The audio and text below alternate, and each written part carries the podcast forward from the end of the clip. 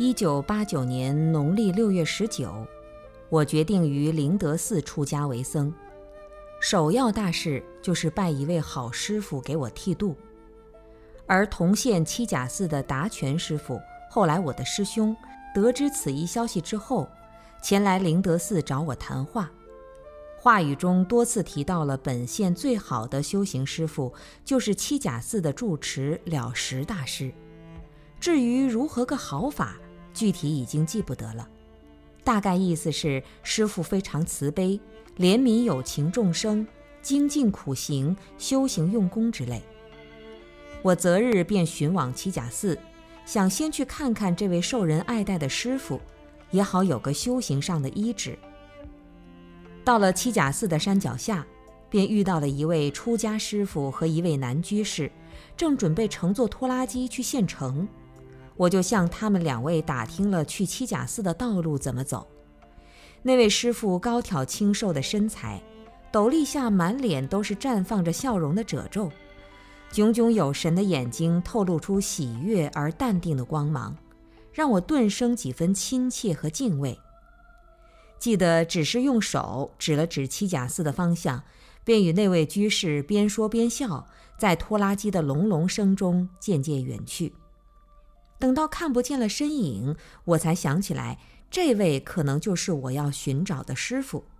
可是笨嘴笨舌的我，怎么也不知道当师傅的面去询问个清楚，所以当天去七甲寺拜佛的情景完全淡忘，只记得留在寺里的其他师傅告诉我说，师傅刚刚出门，就在山下坐拖拉机去采购木材了，晚上才能回来。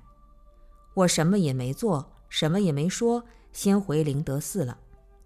过后，我的师兄两次来到灵德寺，传达了师傅很赞叹随喜我出家的消息，给我增加了不少的信心。到了农历八月十九，在达清师兄的陪同下，我们准备了两瓶杨梅和橘子罐头，再次前往七甲寺拜见师傅，向师傅禀明请求剃度的意愿。